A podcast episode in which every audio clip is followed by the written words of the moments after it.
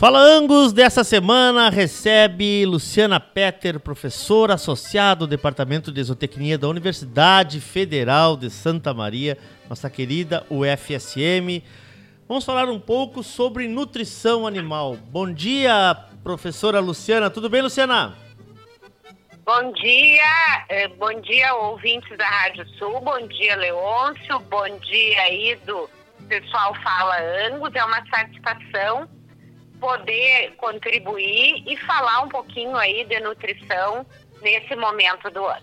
Pois é, nós tivemos um ano atípico, uma seca muito, muito, muito grande, né? Eu acho que talvez uma das maiores, acho que foi a maior que eu vi. Soube notícias de umas anteriores a essa, mas eu não, não nesse meio século aqui de vida, eu não consegui presenciar, Luciana. E agora muita chuva. Nós temos aí vários cenários na pecuária do Rio Grande do Sul, né? Gente que trabalha com pastagem, gente que trabalha com campo nativo. Por onde vamos começar? Me diz, quero te ouvir.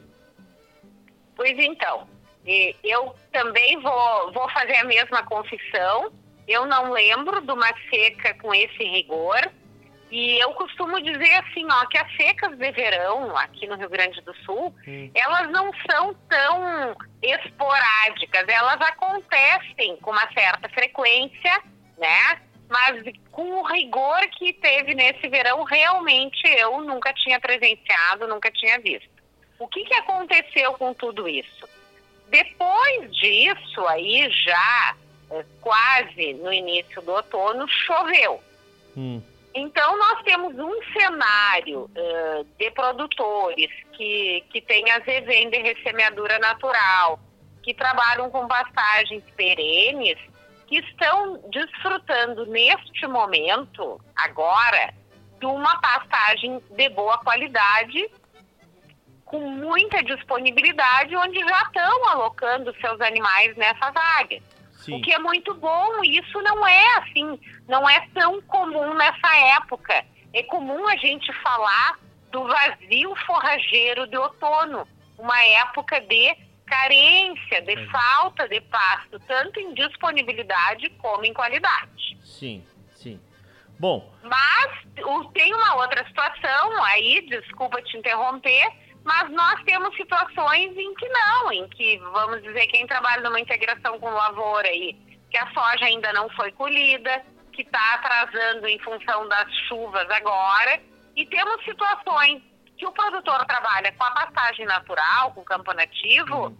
em que a chuva não foi suficiente, esse campo não se recuperou o necessário e com a redução dos dias e com a redução da temperatura, não vai se recuperar até o inverno. Pois é. Pois é, é, é era isso, justamente isso que eu, que, eu, que eu ia te perguntar ali.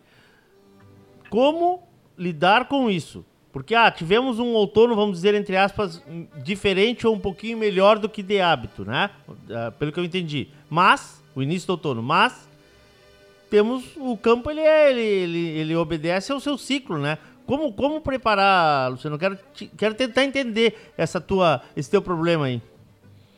Pois então, e, e ainda com tudo isso, com essa diversidade de campo, hum. a gente tem hoje, ou pode ter numa propriedade rural, já uma pastagem hibernal de boa qualidade, boa disponibilidade. Tá. Podemos ter pastagens hibernais que estão se estabelecendo e que eu só vou contar com elas lá em junho ou julho. Tá. E temos a situação da nossa pastagem natural, em que os animais eh, estão lá e que nem sempre nós estamos oferecendo o que, que eles precisam. Né? Então aí eu faço o link com a nutrição ou o link com a suplementação e, e a gente tem que ter a sabedoria então de alocar o melhor suplemento para melhor condição né? Sim. Quem está desfrutando de uma condição favorável aí de, de pastagem já de boa qualidade, alta disponibilidade, trabalha com suplemento assim em, em pequenos níveis, mais para equilibrar o trato digestório do ruminante, né? Para ele ter uma dieta mais equilibrada e algumas categorias prioritárias, vamos dizer, eh, terneiras, assim, ou terneiros pós-desmame, que se trabalha num ciclo de pecuária curto, acasalamento da fêmea precoce, ou até uh, produção de reprodutores, comercialização de reprodutores. Nós trabalhamos com suplemento energético nessa condição, como uma forma de potencializar o desempenho dos animais e melhorar o score de condição corporal. Esse é um cenário. Uh, tá. no, nós temos uma previsão de que as coisas entrem no, numa normalidade, vamos dizer assim, das estações. É mais ou menos isso, né? Que a gente que a gente tem, pelo menos é o que nós temos divulgado aqui. Concordas comigo?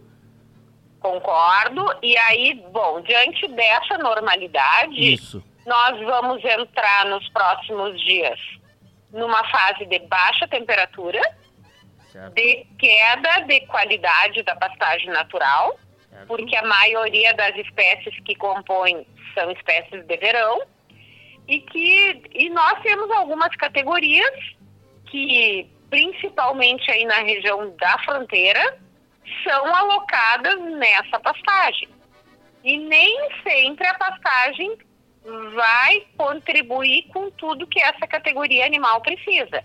Daí surgem outras possibilidades de suplemento nessas situações que podem ser os proteinados, desde que se tenha uma alta oferta de pasto. E aí é que vai se diferenciar o cenário. Porque quem nas propriedades onde choveu bem e o pasto recuperou, mesmo que ele perca a qualidade, eu vou ter oferta, vou ter a disponibilidade. Em regiões em que ele não se recuperou, ele se recuperou e foi consumido pelos animais que vinham sacrificados da seca, e eu, e eu não tenho essa oferta, essa alta disponibilidade, eu não posso trabalhar com proteinado. Aí eu tenho que pensar numa suplementação que certo. atenda proteína e atenda energia. Certo. Uh, bom, e como tu disseste ali, o frio está chegando, né? Para nenhum dos dois momentos eu creio que seja o ideal, mas é o que nós temos, né? Se, se não tem, se o campo está baixo, vai piorar e o campo alto vai, vai, como como de praxe, vai o campo que está em boas condições vai, vai sofrer com frio, né? Continuamos nessa métrica aí? Continuamos nessa métrica, quer tá. dizer que o, o, frio chegando, e é claro que quem trabalha é, com base na pastagem natural está numa expectativa o quê? Que o frio, especialmente as primeiras geadas, hum. que elas uh, se protelem um pouquinho mais, porque porque o que realmente queima as folhas e que reduz drasticamente a qualidade é a geada, né? Então, se ela atrasar um pouquinho, vai ser melhor para essa condição. Perfeito. Bom, a gente sabe que nós temos vários cenários atualmente no campo no Rio Grande do Sul, né? Falando aqui pro Rio Grande do Sul, né, Luciana?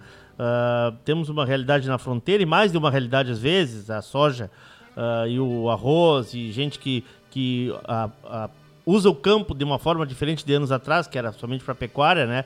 Digo essas áreas que são mais referentes à pecuária, que é o nosso tema aqui com o Angus. Mas eu tenho uma curiosidade, eu, eu sou um apaixonado por pastura, eu, eu fiz mais de metade da faculdade de agronomia em Santa Maria, porque eu era apaixonado pelo pasto, acabei não concluindo. E eu fico sempre tentando entender como vocês conseguem montar um quebra-cabeça de atender uma, uma região, porque não existe mais. Eu acho que cada produtor tem a sua realidade e isso deve ser tratado pontualmente, né, Luciano? Eu estou errado? Não, certíssimo, perfeito, tá? É, é, bem isso. Eu não tenho mais uma receita de bolo é. que eu consigo transferir para todos os produtores, né? Às vezes eu tenho propriedade lado a lado e tenho cenários diferentes. Muitos produtores estruturados, organizados com, com forragem conservada, com feno, com silagem, diante da situação de seca, fizeram o quê? Desmamaram os terneiros e confinaram esses animais. Por que fizeram isso?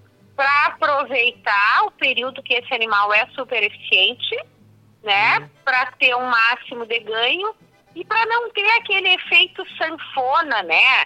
Para já não ter o, o, famoso boi sanfona que Sim. ganha e perde, ganha e perde. E numa fase ali pós-desmame, que ele é altamente eficiente, e que o bom é o quê? Um ganha-ganha.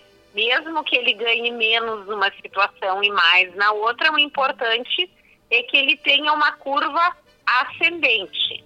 Mas é claro que nem todo mundo tem essa estrutura de maquinário, de fazer forragem conservada.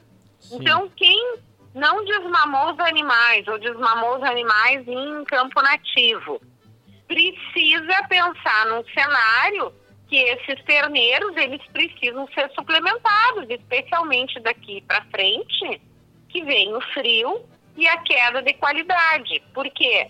Porque junto com a queda de qualidade vem a redução da ingestão do pasto, claro, né? Claro. E se ele não consegue retirar tudo que ele precisa do pasto, ele precisa retirar de uma outra fonte de alimento. Perfeito. Olha, uma aula, uma aula. Muito obrigado, Luciano. Muito obrigado mesmo. A gente sabe da dificuldade, da, das variantes que existem, né, para uma orientação como essa que tu estás dando. E como eu disse, uh, hoje em dia, hoje em dia as coisas têm que ser pontuais. O nosso produtor tem que chamar um técnico para que oriente ele na área dele. Não tem como a gente olhar para o vizinho, olhar para o amigo uh, e, ou para a região e dizer estão fazendo tal coisa, vou fazer também. Cada um tem a sua particularidade e isso é muito importante que o nosso produtor atente a isso. Obrigado, Luciana. Mais alguma coisa que tu queira deixar de recado aí para nós? É, não, eu, eu que agradeço né, a possibilidade de falar, dizer que a gente aqui na Universidade Federal de Santa Maria está à disposição. Temos uma linha de pesquisa focada em pastagens cultivadas e suplementação em pastagem. Boa. E se tu me dá licença, vou fazer uma propaganda. Óbvio. Estamos sempre postando lá no Instagram hum. do laboratório que eu coordeno, Pasto e Suplementos, algumas dicas de suplemento, de manejo do pasto, que os produtores podem nos acompanhar e nos seguir. Pasto e suplementos. Pastos. Pastos e suplementos. Pastos e suplementos. Tá bom. Vou colocar é. aqui também no Nós link depois. lá, então. Perfeito. Beleza. Obrigado, professora Luciana Peter. Obrigado pela gentileza. Até uma próxima. Bom dia, muito obrigada. Tá então, professora da Universidade Federal de Santa Maria, professora Luciana Peter, tradicional família Peter aí, tanto sabe de campo. Pastos e suplementos. Está aqui, ó. Comecei a seguir já né? Quem quiser acompanhar, tá aí o trabalho feito pela Universidade Federal de Santa Maria, nossa querida UFSM. Fala Angus, os inéditos são sempre às terças-feiras, né? Às 11h30 da manhã, quarta-feira reprise às 18 horas, quinta-feira às 9 horas da manhã e também no teu agregador favorito de podcast, no Spotify, né? Ou no SoundCloud da radiosul.net.